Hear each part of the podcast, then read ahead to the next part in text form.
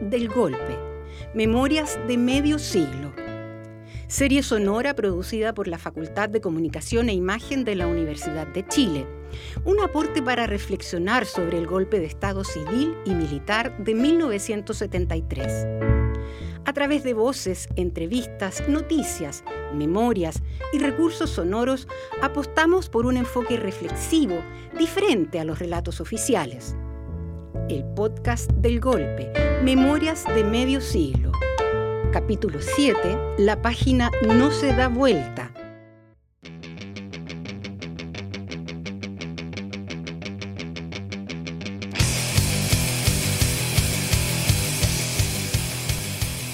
Cerca de las 11 de la mañana, una larga fila de vehículos oficiales ya esperaba su turno frente al Congreso.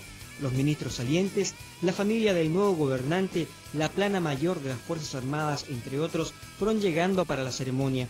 Eduardo Frey lo hizo, faltando 10 minutos para el mediodía. se retira nuestro presidente y quiero que ahora continúe nuestro otro presidente. es marzo de 1994 y asume como presidente Eduardo Frei Ruiz Tagle, hijo del expresidente Eduardo Frei Montalva, asesinado por la dictadura cívico-militar en el año 1980. Su llegada como continuidad del poder de la democracia cristiana le permitió seguir el camino iniciado por Patricio Elwin, pero ya con un énfasis neoliberal mayor. Señor presidente electo, ¿Juráis o prometéis desempeñar fielmente el cargo de presidente de la República, conservar la independencia de la nación y guardar y hacer guardar la Constitución y las leyes? Sí, juro.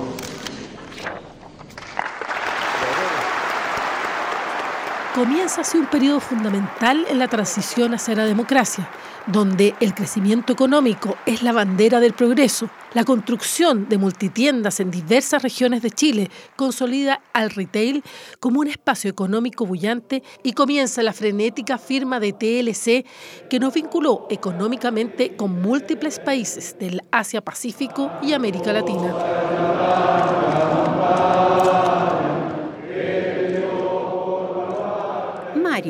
Mario, es presidente como empresario. Lo, pone toda su energía y todas sus iniciativas en el mundo de la PEC, del comercio, de los, de los tratados de comercio, de la vinculación con el Asia, eh, vive viajando, no recibe nunca la agrupación de derechos humanos en todo su periodo, es una cosa impresionante. Convive con la dictadura de la manera más cordial, digamos. Es un gobierno eh, donde se refuerza radicalmente la, la, lógica de mercado, digamos, que la democracia chilena es eficiente porque hay crecimiento económico y la administración consolida a la concertación de partidos por la democracia, alianza política conformada por la democracia cristiana, el Partido Socialista, el Partido por la Democracia y el Partido Radical Socialdemócrata, con una organización del Estado que se caracterizó por modernizar la gestión pública, abriendo diversos ámbitos al sistema de concesiones con participación de empresas extranjeras, aumentó la entrada de controladores, generando la falsa ilusión de crecimiento del país se producía mayor flujo del capital interno, la acumulación se mantenía en pocas manos, ahora sí, con apoyo legal y jurídico. La primera etapa de los 90 el, Chile tenía una tasa de crecimiento del orden del 7% anual. Era la época del milagro chileno, o sea, la inversión extranjera en Chile era del orden del 30% del PIB. Efectivamente, era una etapa de, apogeo económico impresionante. El empresariado estaba feliz, la derecha chilena estaba feliz. Este, este era el sueño Guzmán, un país debidamente despolitizado, eh, sin actores relevantes, donde el pueblo ya no existe porque existe la gente, donde los movimientos sociales son cosas del pasado y donde el presidente es un gran gestor empresarial que eh, favorece los negocios del país.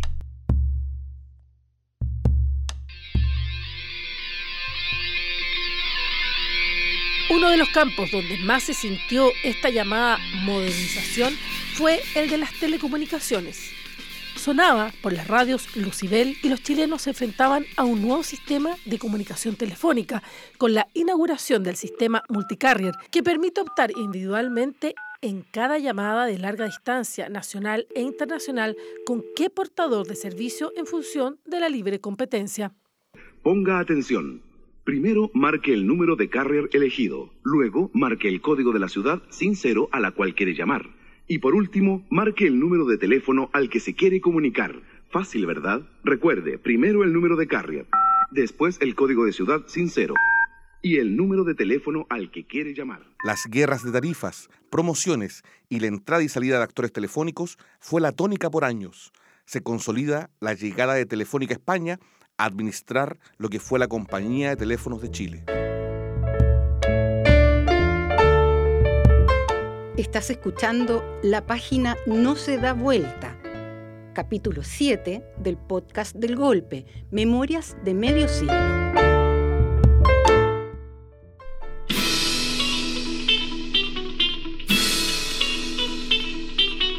En octubre de 1994, la Iglesia Católica chilena, ya sin el peso de las figuras emblemáticas de las luchas sociales y de derechos humanos de las décadas anteriores, vive días de emoción por la beatificación del padre Alberto Hurtado. La situación en los campos magallánicos es dramática. Debido a las intensas nevazones, tanto ovejas como vacunos se encuentran sin comer hace unos 30 días. A ello se suma la gran cantidad de animales que están cubiertos por la nieve y sin posibilidad de recibir auxilio ni alimentación por todas las dificultades existentes en terreno. Las gruesas capas de hielo y nieve que cubren las praderas han privado a la masa ganadera de su alimento natural. En 1995 los chilenos y chilenas se estremecen ante un frente de mal tiempo que azotó desde la región del Maule hasta la región de Magallanes y de la Antártica chilena el peor de 40 años, que fue llamado terremoto blanco. El gobierno decretó zona de emergencia a más de una treintena de comunas. En todas ellas la temperatura era menor a los menos 14 grados. Las autoridades realizaron reiterados llamados a la población para que colaboren en el despeje de la nieve, mientras con la escasa maquinaria disponible se habilitó un circuito para que puedan movilizarse los vehículos de los servicios de urgencia. Este esfuerzo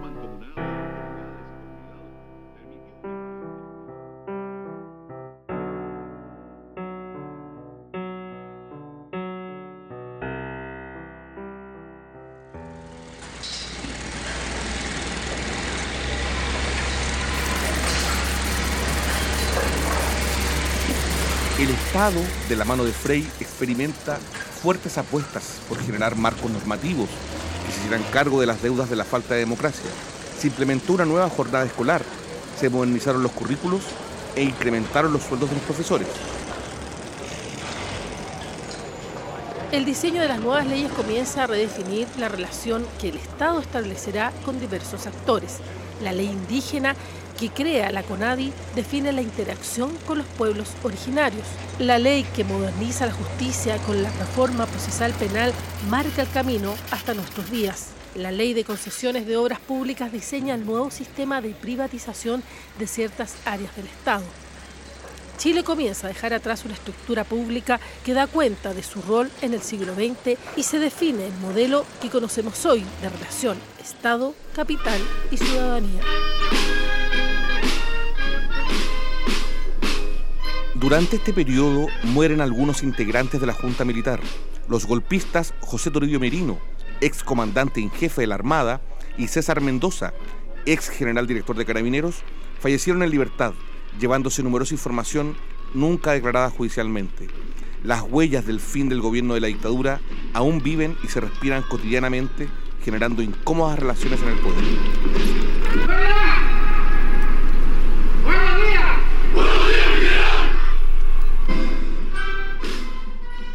El ex dictador Augusto Pinochet, desde la comandancia en jefe del ejército, establece numerosos ritos con la clase política, dando cuenta de un pacto tácito de acompañamiento y de control, que las decisiones del Estado no se alejen del camino trazado.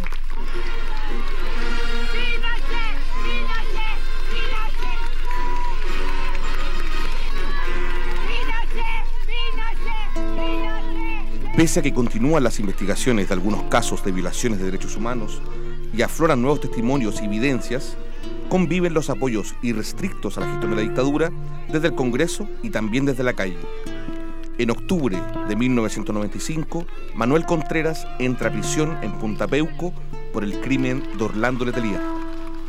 Porque el gobierno de él de alguna manera quería realizar una suerte de reconciliación imposible que es la reconciliación, no de la sociedad, la reconciliación con las Fuerzas Armadas. Y reconciliarse con las Fuerzas Armadas significaba ceder frente a Pinochet, ceder en la impunidad, porque lo contrario significaba confrontarlo.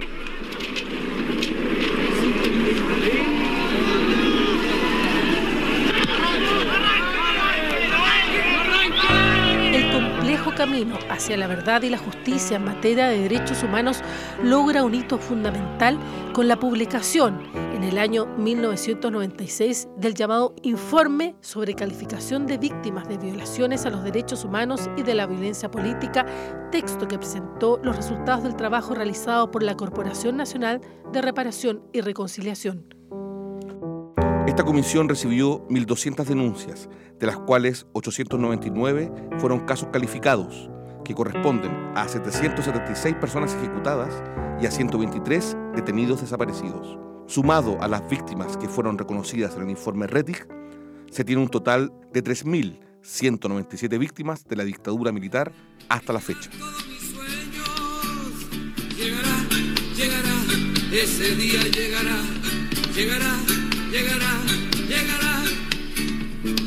Otra huella persistente del golpe de Estado y la dictadura cívico-militar durante esta década fue la división de articulaciones de izquierda que durante el régimen militar supusieron al poder y el regreso a la democracia fueron objeto de políticas de infiltramiento, persecución nacional e internacional, encarcelamiento político y división interna con recursos del Estado en dichas operaciones. Pese al contexto de desmembramiento del Frente Patriótico Manuel Rodríguez, su dirección activa diseña y organiza un plan de rescate a presos políticos emblemáticos de sus filas que cumplían condenas en la cárcel de alta seguridad. La operación denominada Vuelo de Justicia logra concretar la fuga y rescate de los militantes Ricardo Palma Salamanca, Pablo Muñoz Hoffman, Mauricio Hernández Norambuena y Patricio Ortiz Montenegro, mediante el uso de un helicóptero comercial y una canasta blindada en la calurosa tarde del 30 de diciembre de 1996 ante la mirada atónita de gendarmes, ciudadanía y clase política. Años después, el fetista Patricio Ortiz declaró, no salimos de la cárcel arrollados, salimos volando. Se van fugando. se van fugando tres, tres gallos. Tres gallos en un helicóptero, tiene que ser extremista. Que se trata de un hecho eh, muy grave desde el punto de vista de la seguridad en los eh, recintos carcelarios. Estas personas estaban en la cárcel de alta seguridad. Fue una operación altamente sofisticada. Parecía una película, si el helicóptero bajó bien bajo. Estaba aquí, aquí estaba, estaba sentada con mi mamá y de repente llegó un helicóptero así disparando así de. Mira la gente como aplaude porque se fugaron, mira. Mira, ya va el helicóptero, de aquí lo veo, mi amor, mira, vaya, va con tres gallos en el aire, Mari, va a salir las noticias. Macarena, radialista comunitaria. Cuando se supo la noticia, y en especial el audio que se filtró desde la penitenciaría, donde los presos sociales gritaban y aplaudían la acción, la emoción fue inmediata. Posteriormente esto se masificó en la población a través de las noticias que interrumpieron sus transmisiones para informar la espectacular fuga. Durante el día los pobladores conversaban en las calles sobre el hecho, la astucia y la valentía que tuvieron los fugados. También se tenía mucho miedo porque la represión se haría sentir en la población, ya que ese día andaban muchos vehículos de carabineros rondando las calles, ya que nuestra población está cercana al CAS. Estás escuchando la página No se da vuelta capítulo 7 del podcast del golpe, Memorias de medio siglo. Hacia fines de la década de los 90, una nueva oleada de proyectos extractivos comienza a hacerse presente en el sur del país, específicamente en territorios mapuche, como lo fueron la Central Pangue de 1997 y Ralco de 1998. Francisca, antropóloga. Podemos considerar Ralco como el granito de despojo, saqueo y depredación en territorio mapuche-pehuenche, inundando un cementerio, pero además dando cuenta de la mala política de los distintos gobiernos de turno, al generar planes de relocalización que no respondían al ideario de territorio, de espiritualidad que tiene el pueblo mapuche. Ralco se convirtió en un ícono de lo que no debe volver a suceder, pero también una referencia de cómo ir entramando la lucha por la defensa de la naturaleza, del territorio, de los pueblos originarios y de la autonomía y autodeterminación de los pueblos. Sin duda, todos los movimientos, tanto socioambientales como de pueblos originarios, en especial del pueblo mapuche, consideran ese hito como un referente para seguir luchando por la autodeterminación y autonomía territorial.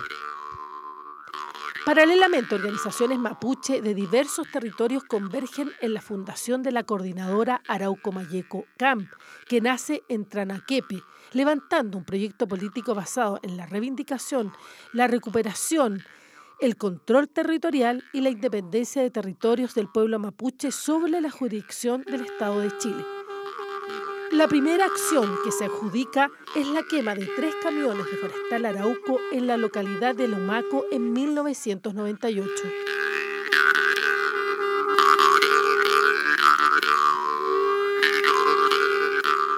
Asimismo, el cierre de las minas de Lota y Schwager en la región del Biobío y el posterior cierre de la Empresa Nacional del Carbón en ACAR generan una crisis de desempleo de grandes magnitudes que da cuenta de los límites del modelo desarrollista y la preparación del país ante las transformaciones de la matriz energética. Mario, geólogo. Después del cierre de esas minas no hubo ni una alternativa para los trabajadores, ¿no? Da la impresión que hubo una pequeña indemnización, pero no se creó una industria alternativa que, que captara toda la mano de obra de lo que eran los pueblos del Lota, principalmente Lota, cerca de Concepción, ¿no? Creó un problema social en esas provincias y después esas minas se han transformado prácticamente en Pirquén. Desde el punto de vista laboral, yo creo que fue una, una medida muy eh, sin, sin, sin, visión de futuro, ¿no? ¿Qué se iba a hacer con toda esa gente que trabajaba que vivía en esas poblaciones de Lota? Esa gente tuvo que emigrar a otras faenas o dedicarse a trabajar esas minas en forma de Pirquén.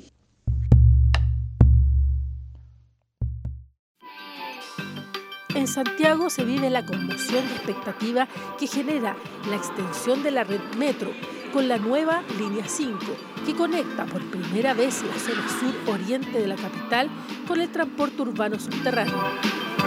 Nuevas torres y construcciones corporativas cambian la fisonomía de los barrios clásicos.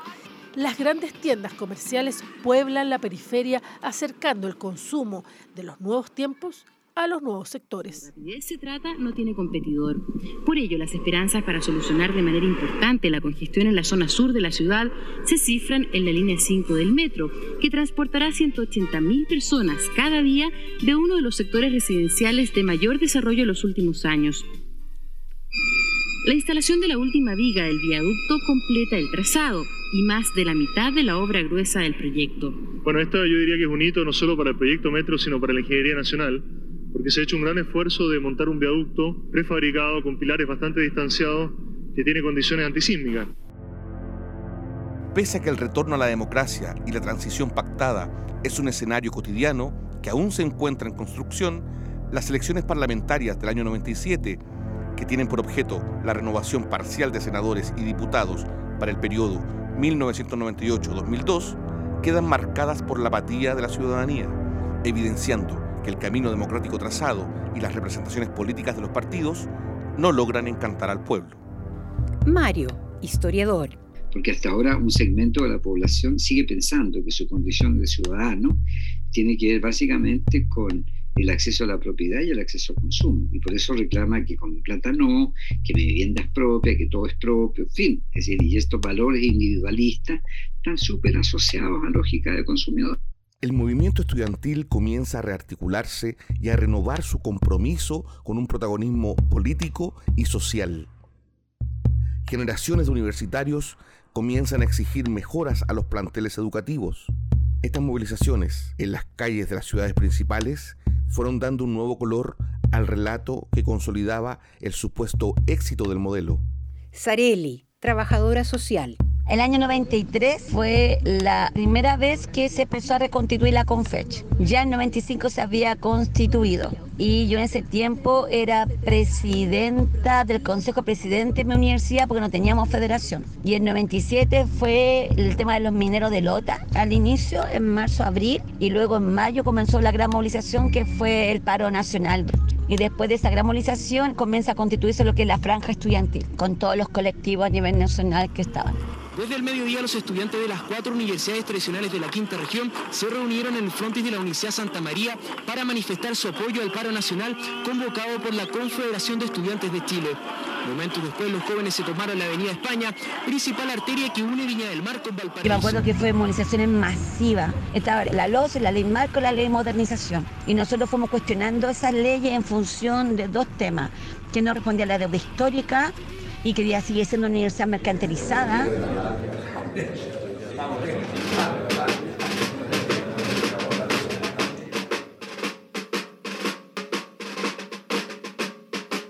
En el año 98, Augusto Pinochet entregó la comandancia en jefe del ejército a Ricardo Isurieta. Ese mismo día, Pinochet asumo como senador vitalicio en su condición de expresidente de la República las puertas a la sala del Senado. Las puertas del Senado. Nosotros somos los elegidos por el pueblo. Que se sepa, las puertas del Senado están siendo resguardadas por agentes de la policía. Se le está impidiendo la orden de abrir las puertas. Esto liquidó la democracia. No son funcionarios. Su llegada al hemiciclo generó una bataola entre los senadores y diputados de centro izquierda quienes intentaron entrar con fotos de detenidos desaparecidos y cuyo ingreso fue impedido por carabineros. A los pocos meses de asumir como parlamentario, el 17 de octubre de 1998, Augusto Pinochet Ugarte es detenido en Londres mientras realizaba un viaje médico en una jugada judicial internacional del español Baltasar Garzón, que el 6 de noviembre expuso a las autoridades británicas la petición de extradición del ex dictador a demanda de la Audiencia Nacional Española, con una orden de detención en su contra por su implicación en los delitos de genocidio, terrorismo internacional, torturas y desaparición de personas ocurridas en Chile durante la dictadura.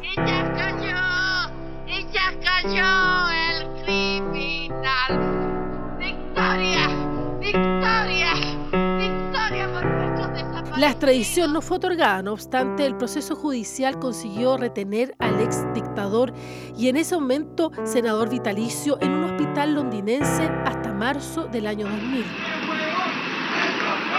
Castellón, no nos suelte ese huevón, señor juez. En carnaval, en carnaval, en carnaval, está preso el criminal.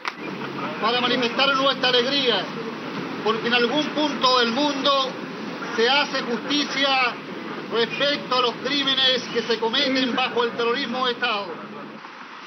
Miles de chilenos salen a las calles a celebrar el arresto del ex dictador Pinochet en Londres, mientras por otra parte miles expresan su angustia, como también lo hace el entonces presidente Eduardo Frei Ruiz La inmunidad diplomática y la soberanía de nuestros tribunales para juzgar delitos cometidos en nuestro país.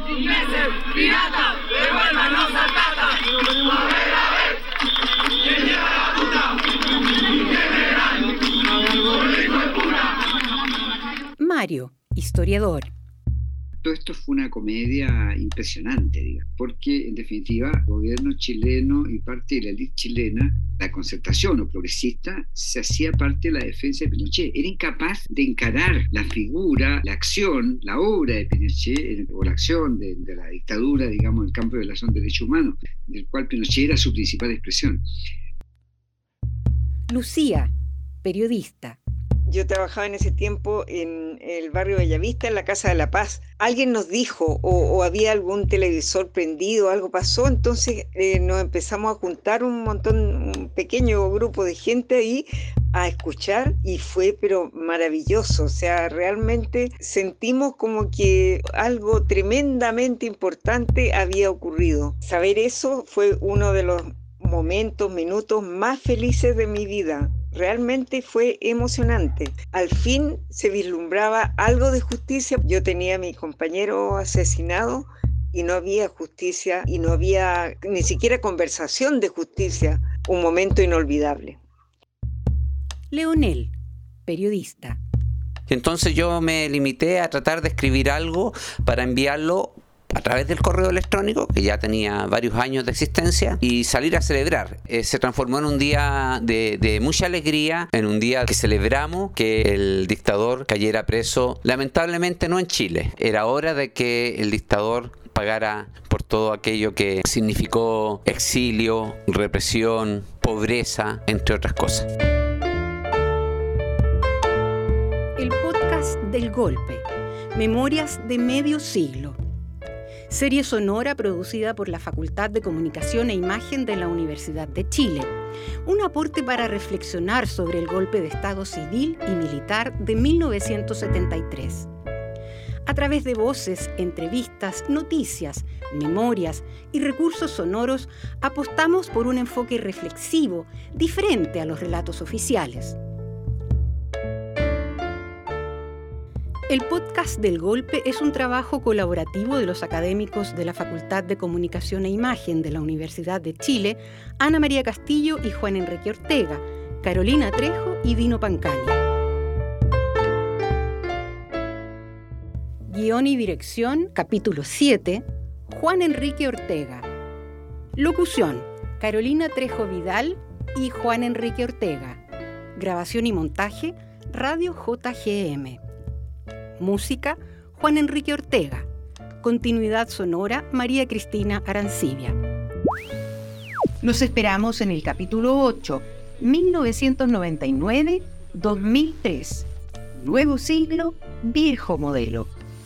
El podcast del golpe Memorias de Medio Siglo está disponible en Tantaco, plataforma de podcast de Universidad de Chile, Spotify y las redes de Radio Universidad de Chile y Radio JGM de la Escuela de Periodismo de la Universidad de Chile.